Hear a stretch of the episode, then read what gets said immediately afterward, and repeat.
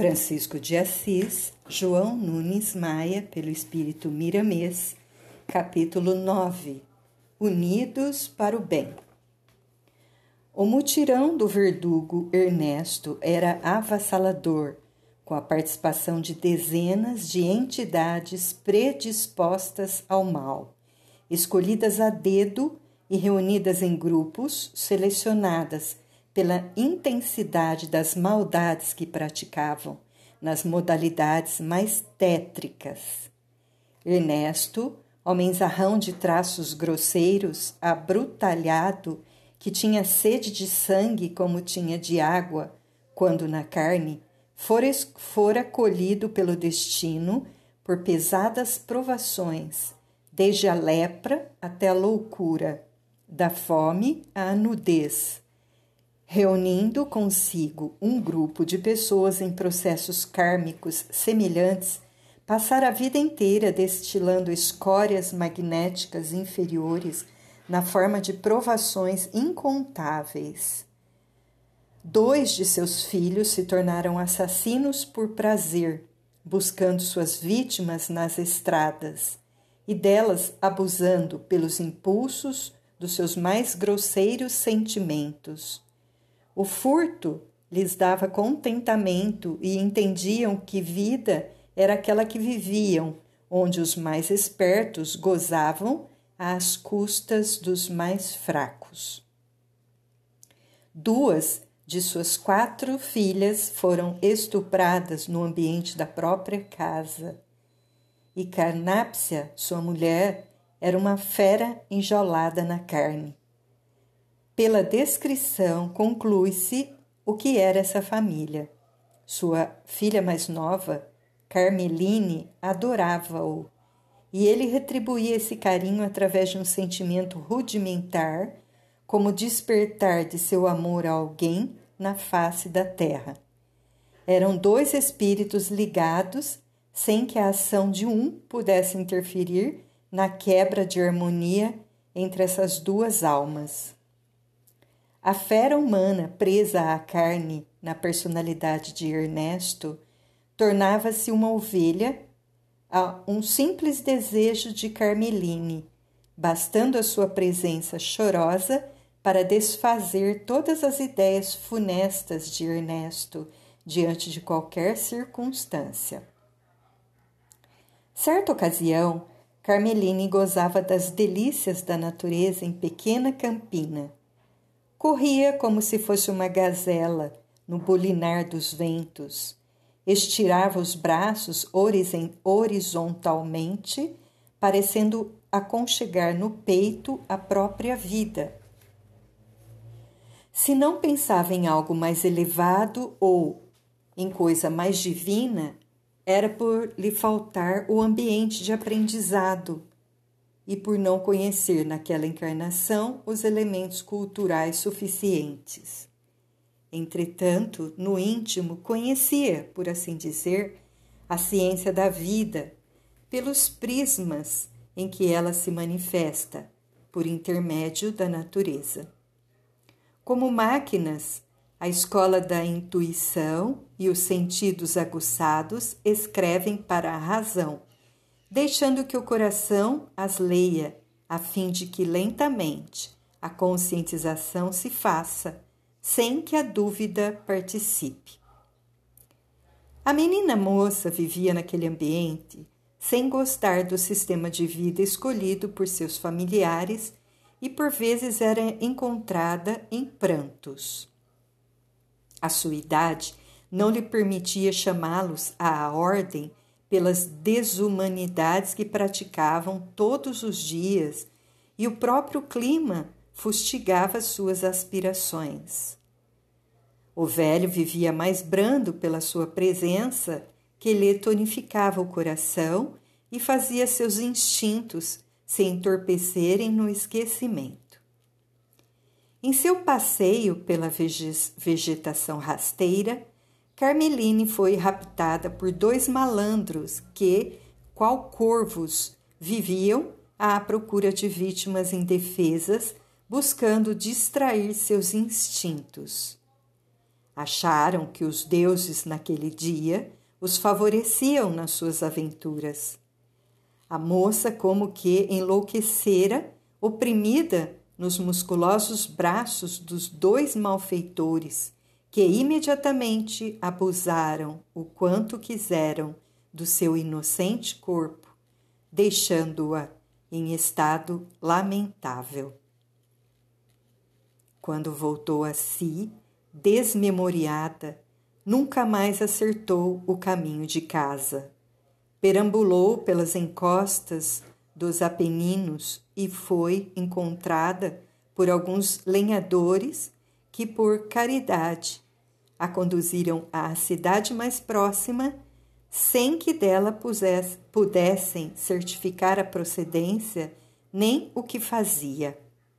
A confusão mental da jovem, pelos choques emocionais inesperados, foi tanta que articulava com dificuldade somente os sons. Li, li, li.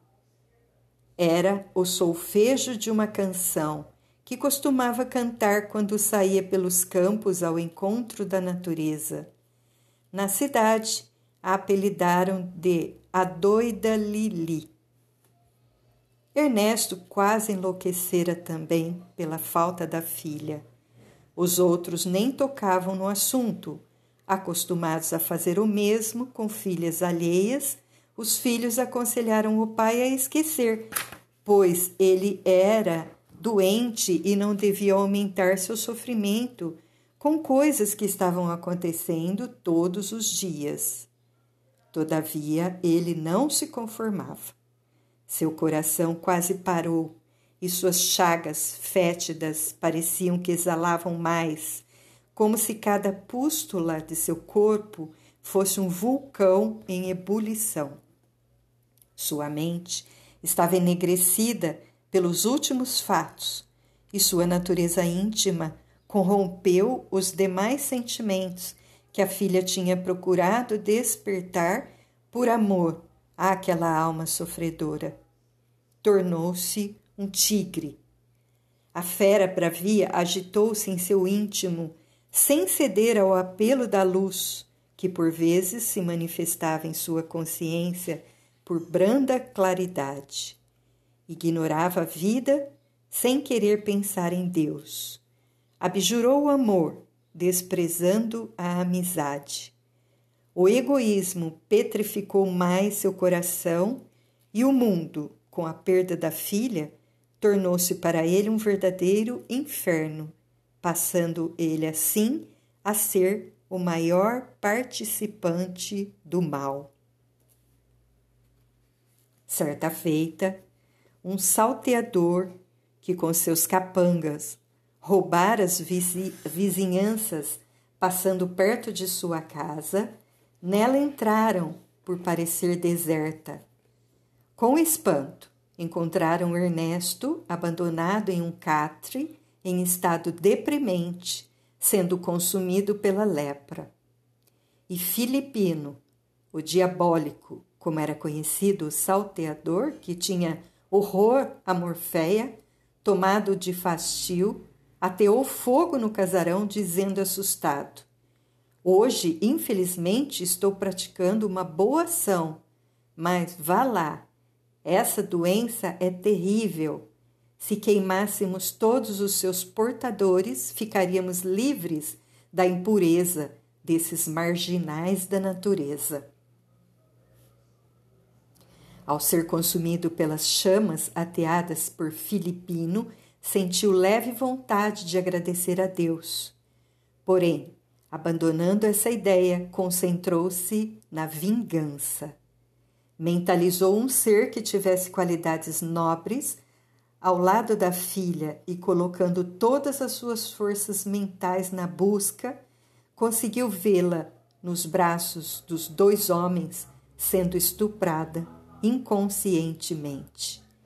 Quis gritar por entre o fogo, lançando ódio em todas as direções, mas as línguas ardentes não o permitiram.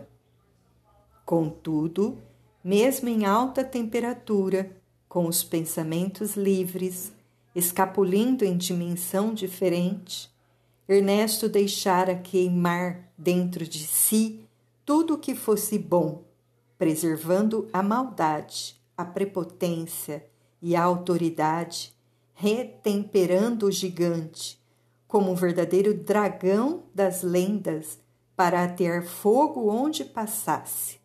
Seria ele um verdugo implacável. Relatamos alguns detalhes da vida de Ernesto na Terra para evidenciar os motivos que levaram esse espírito terrível a criar seu grupo maldito que devastava a consciência, crendo que o mais forte era o mais feliz. Não queria ouvir falar em caridade, em religião, em Deus. Reuniu camaradas da mesma estirpe, portadores de idênticas revoltas, e assim foi crescendo o multirão das sombras, que quando baixava em uma pobre cidade, dir-se-ia que ofuscava a luz do sol.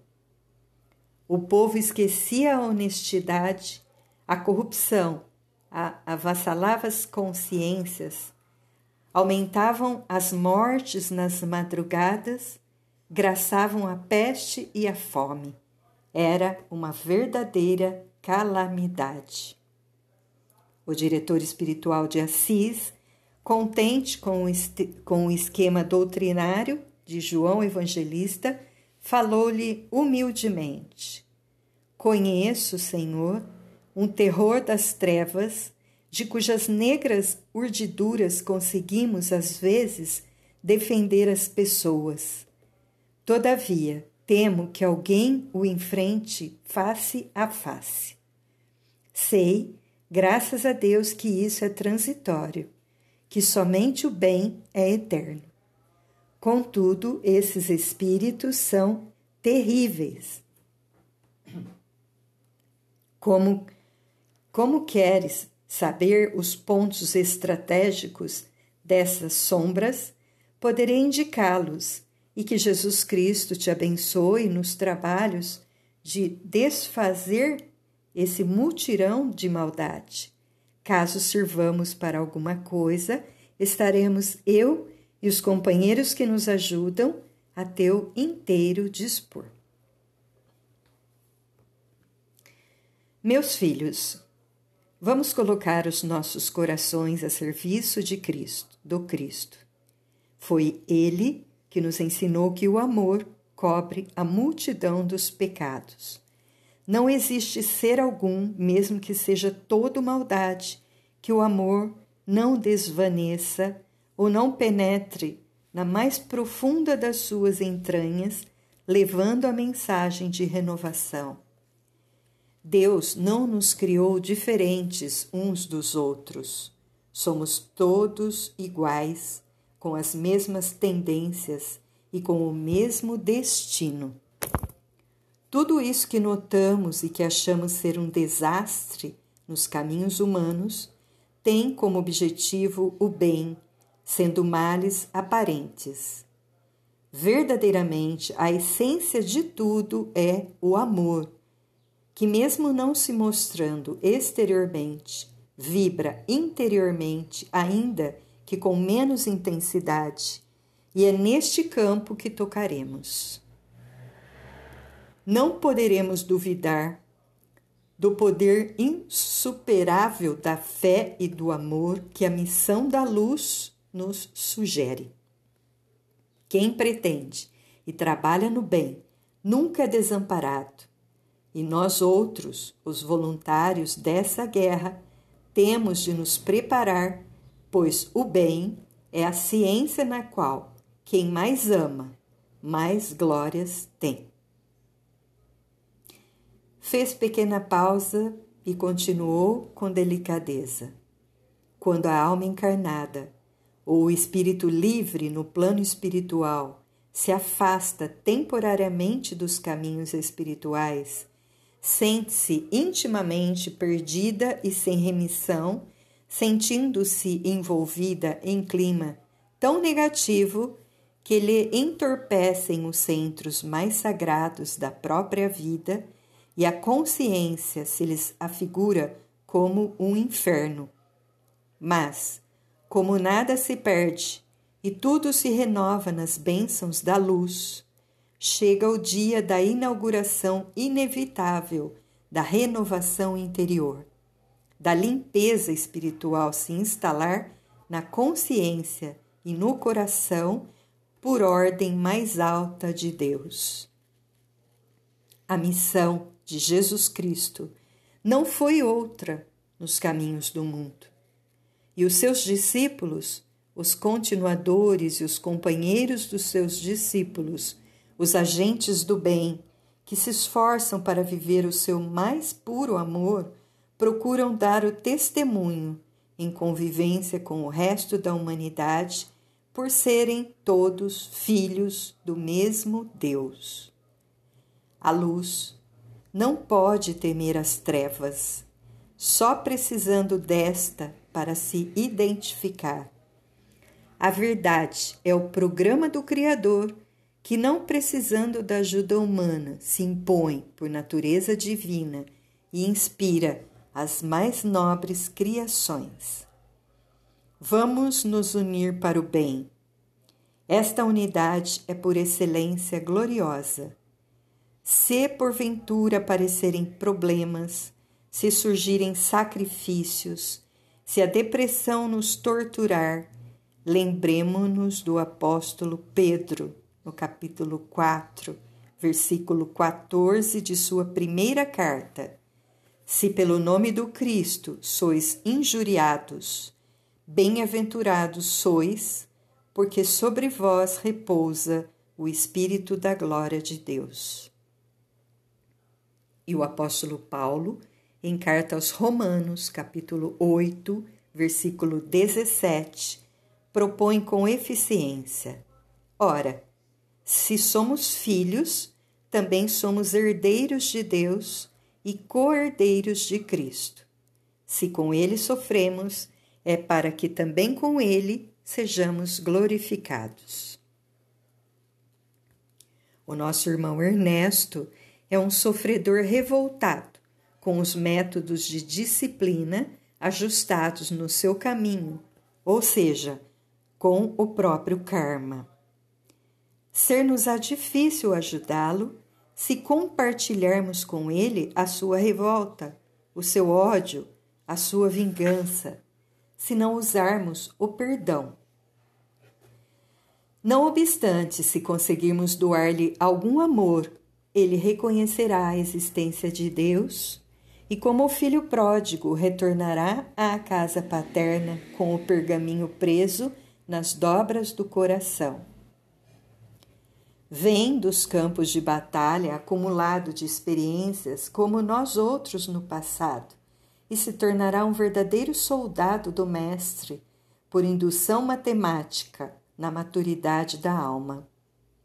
A sublime citação nenhuma das suas ovelhas se perderá motiva com grande interesse a renovação interna e a esperança de que todos se salvarão da ignorância Preparemo-nos para a luta com bastante amor, que Ele é sempre o sol, hoje, amanhã, eternamente.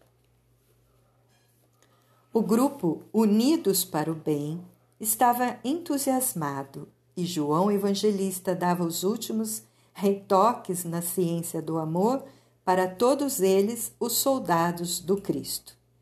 Chegada a hora da partida, dispersaram-se em todas as direções da pátria dos Césares rumo aos seus objetivos. Periodicamente reuniam-se para a exposição dos trabalhos desenvolvidos e a avaliação respectiva. O fanal do grupo era servir sem reclamar, amar sem exigir, perdoar sem limites e compreender sem embaraços. Os grupos de trabalho traziam processos volumosos, complicados esquemas de serviços para as consultas atinentes ao esclarecimento e ao toque do bem que deveriam dar aos irmãos das sombras. Tudo aquilo era estudado com amor e solucionado com o maior carinho por aquelas almas que postavam na atmosfera da Terra, chamadas pela luz para acender a chama da libertação nas profundezas de muitas consciências. E João Evangelista lia-os a todos sem reclamação, acertando detalhes e mostrando os caminhos aos agentes da paz. Os resultados foram dos mais apreciados, sendo sanificado o pesado ambiente da terra de Rômulo e Reno e Remo.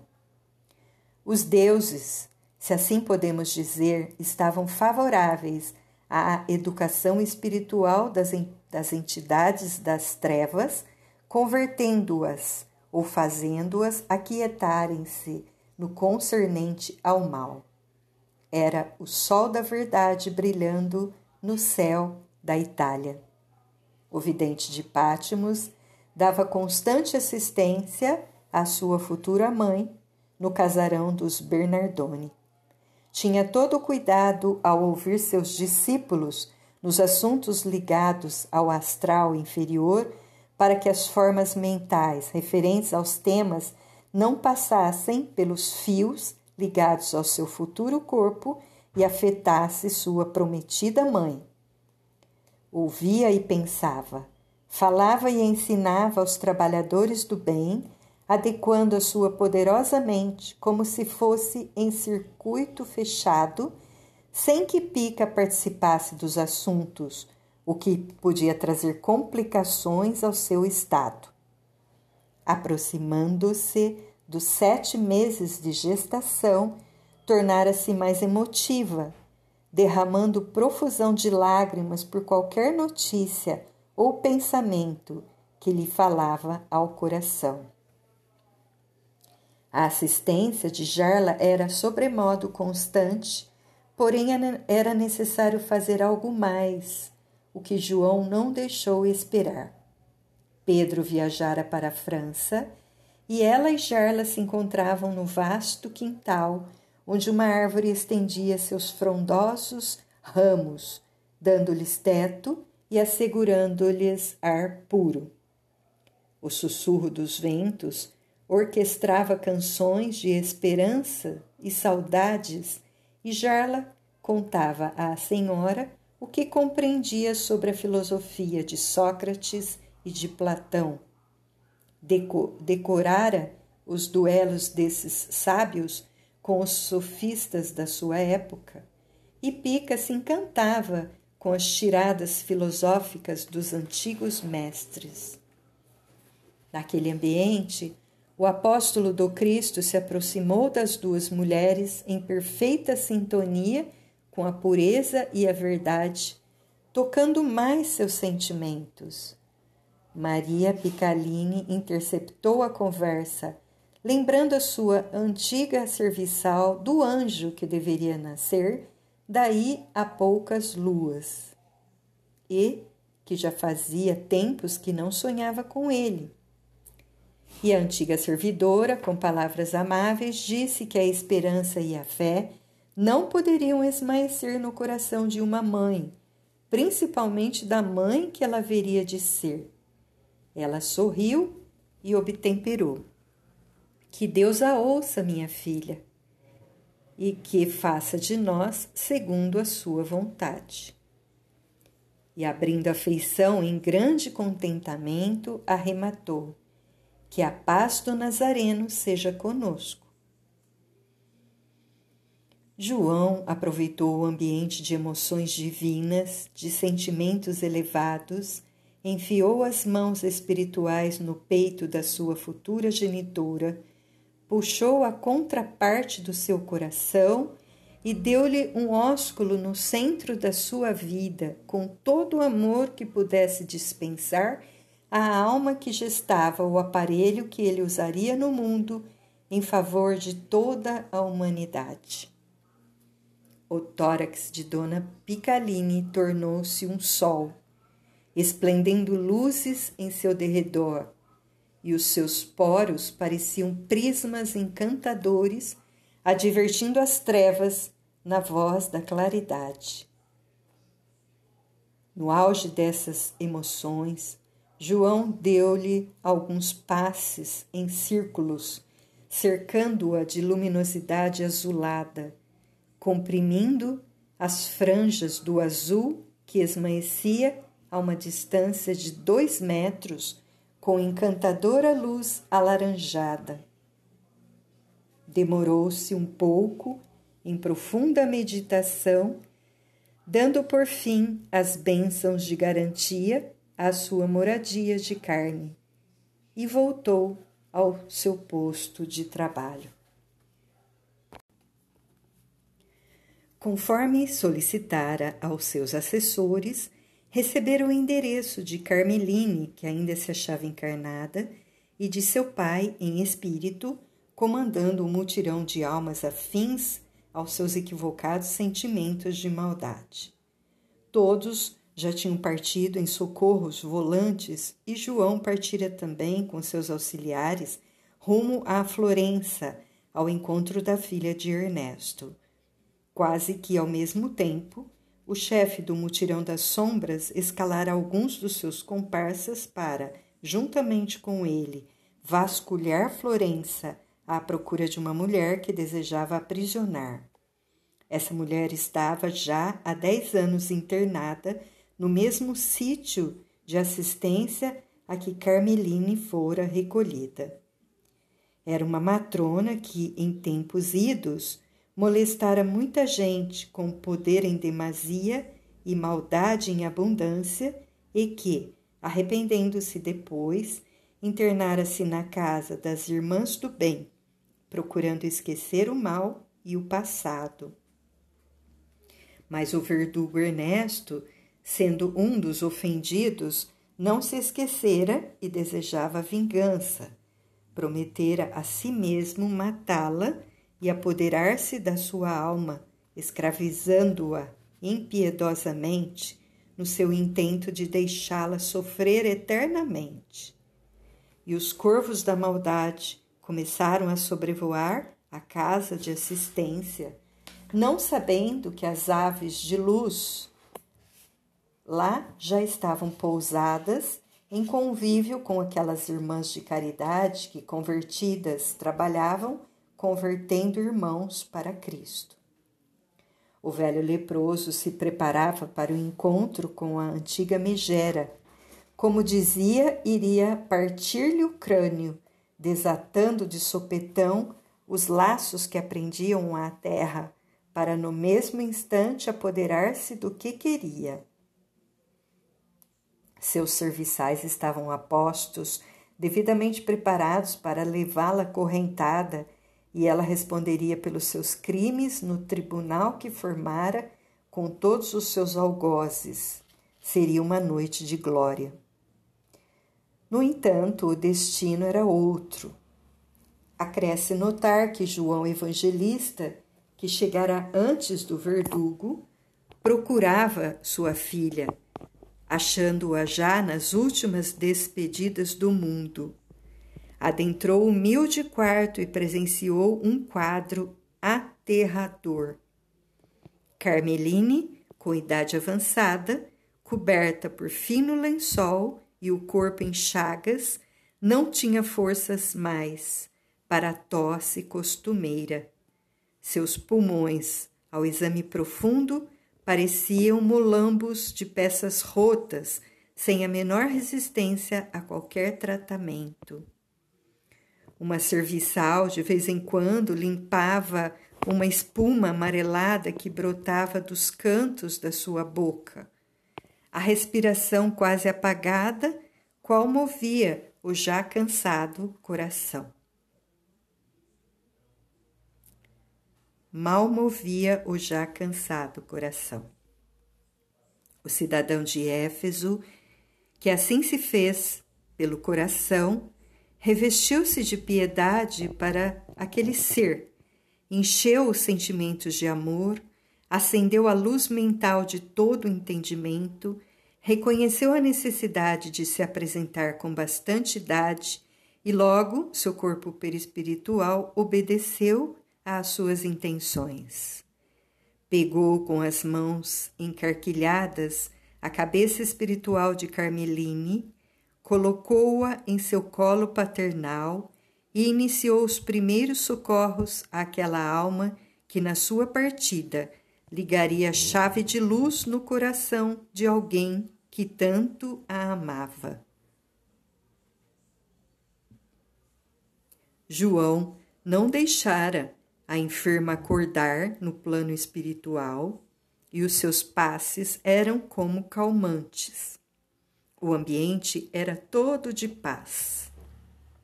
O silêncio, urdido pelas circunstâncias, ajudava os trabalhos idealizados pela luz. Ernesto já estava enfurecido por não encontrar a pessoa desejada. Por fim, faltava examinar os fundos da casa de caridade. Avançou como na guerra e penetrou o singelo quarto. Viu estendida no velho catre uma mulher agonizando. Quando se foi virando nos calcanhares como um raio, para que a situação não provocasse desânimo em sua nefasta atitude, Pai João assegurou em sua mente uma profusão de luzes, fazendo olhar demoradamente a enferma.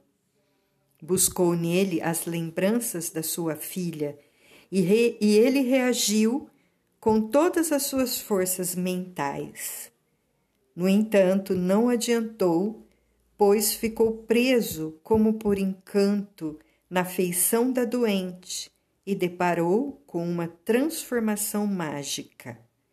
Aquela velha enferma tomava a forma da linda jovem Carmeline dos antigos tempos. Ele passou a mão esquerda nos olhos vesgos, pensando que sonhava acordado. Todavia, a visão aumentava. Era ela mesmo. Pai João se fez presente com ela no regaço paternal, doando-lhe todo o amor e acariciando seus cabelos brancos, amarelados por quase um século de existência. Ernesto balançava a grande cabeça como que a jogar para fora de si os pensamentos, mas não conseguia. Na mesma hora em que via a velha em estado de coma, estendida no leito de morte, Via igualmente sua filha do coração e as lembranças eram todas de uma nitidez impressionante. Com o tempo, Carmeline foi parar em Florença, conduzida por alguns ciganos com os quais se familiarizara, tornando-se filha do meio.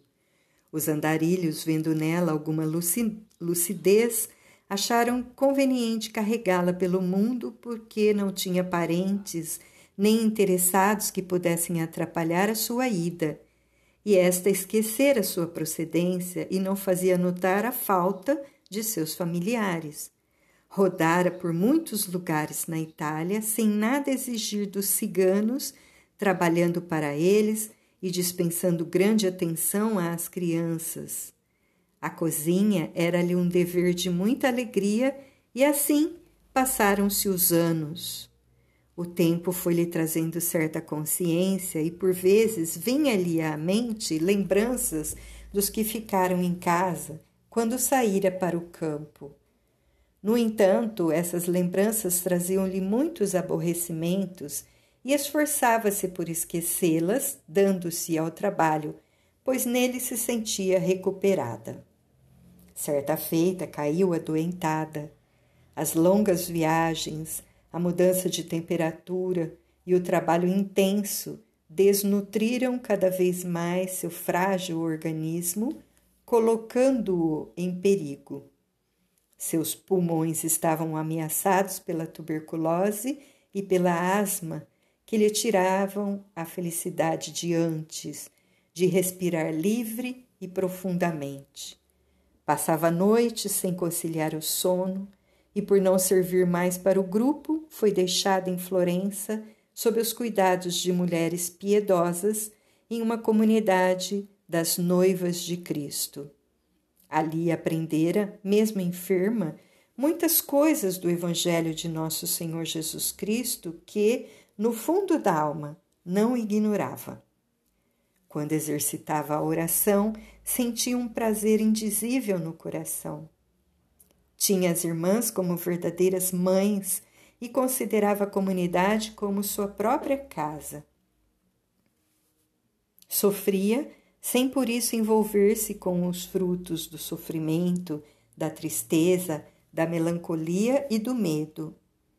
Encontrou a paz junto àquelas almas que tinham no Cristo o, ponte, o ponto central de suas atenções.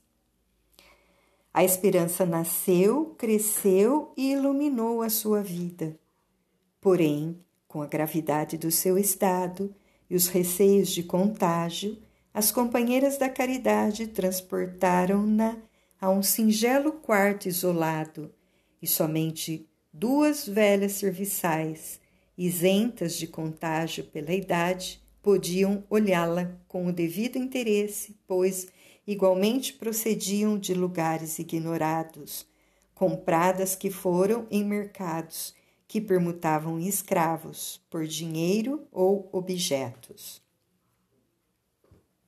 E o estado de Carmeline foi piorando cada vez mais.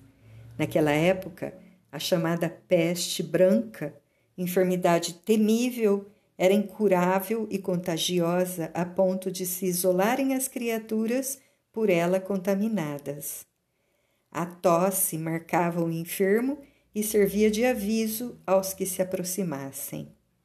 Carmeline não esmoecera e nem se revoltara com a sua situação. Não temia o seu destino e enfeitava o seu patrimônio mental com pensamentos elegantes criando, na profundeza do ser, uma paz imperturbável que o mundo não podia lhe dar. Entregava-se ao Cristo que até então conhecia por ouvir falar. Tinha muita gratidão às pessoas que a acolheram naquele paraíso. É necessário lembrar que, na consciência de Ernesto, considerado verdugo, iludido cada vez mais acerca da maldade, por incrível que possa parecer, no seio de todo o ódio praticado, no desbravar da selva de sua consciência, bruxeleavam de tempos em tempos alguns raios de piedade diante do sofrimento alheio. Debalde era o esforço que fazia para cobrir ou apagar esse raquítico sentimento plantado pelo tempo e irrigado por Deus. O Cristo interno, existente em cada ser, começara a despertar como numa gestação do nascituro no campo uterino. O tempo é o bastante para marcar o período de formação do envoltório de carne. A semente jogada no seio da terra tem o mesmo destino.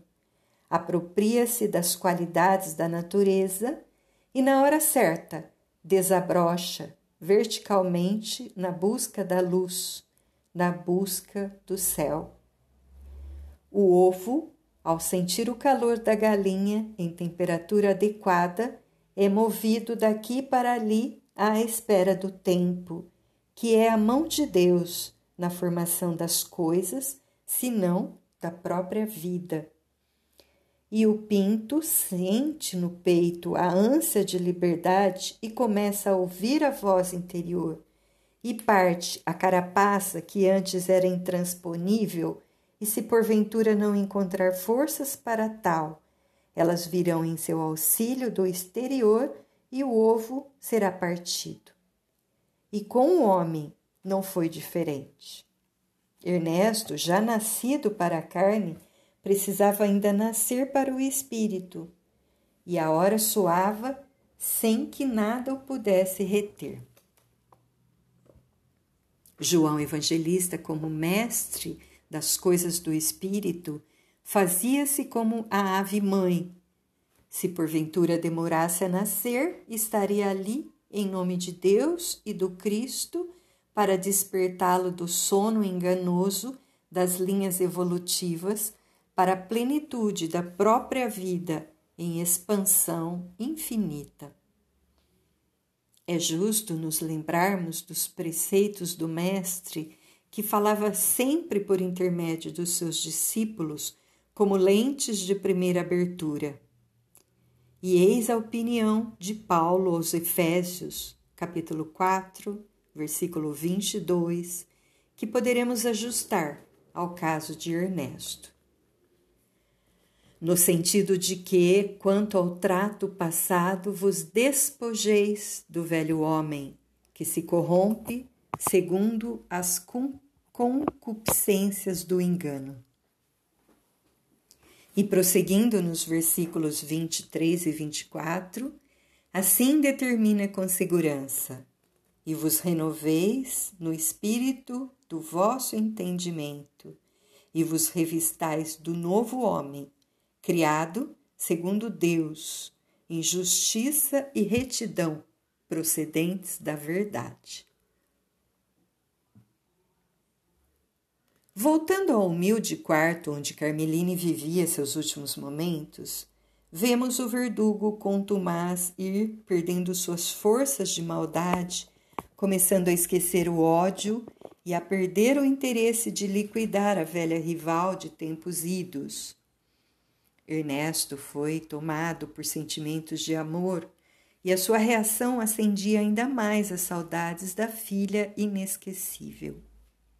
Sua mente, rememorando o passado, ajudava o ambiente para que sua amada revestisse a roupagem daquela época.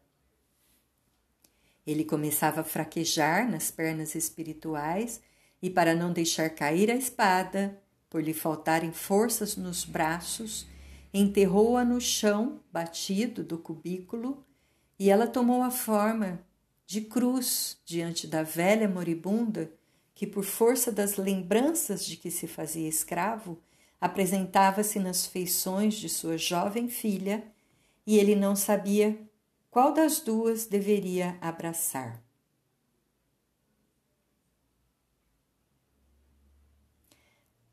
João Evangelista, já inundado de luz, chamou-a com delicadeza. Carmeline, Carmeline, Eis teu pai, minha filha. Chegou a hora de emprestar-lhe teu auxílio. Busca lembrar-te com toda a intensidade do teu lar, dos tempos passados e principalmente de Ernesto, esse coração que tanto te ama. Reveste-te de coragem e mostra-lhe o caminho pelo teu amor. Ninguém se perde eternamente. Ajuda teu Pai a nascer como novo ser em espírito e verdade. Compadece-te dos que sofrem e abençoa os que ainda ignoram a verdade. Ela, transformada, aprumou-se em direção ao chefe do mutirão, mas antes via a cruz formada pela espada e, primeiramente, ajoelhou-se frente àquele símbolo de renovação da humanidade e beijou-o como uma porta pela qual os renovados passam para a plenitude do amor. Ernesto parecia eletrizado ao impacto das emoções e as lágrimas brotavam nos seus horríveis olhos sem que ele as pudesse disfarçar.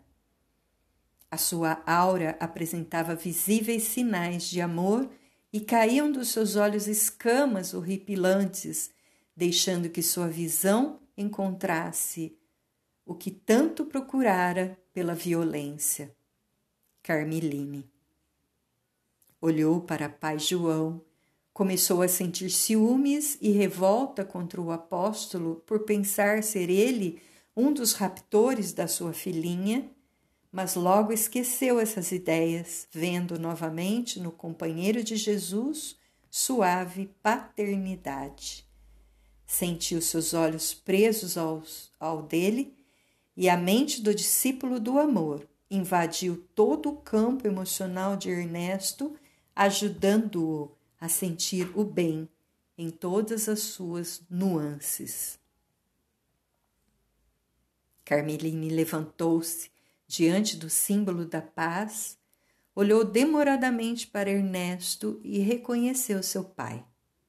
Abriu os braços e caiu soluçando em seu colo, como fazia antes, no sítio que lhe servia de berço.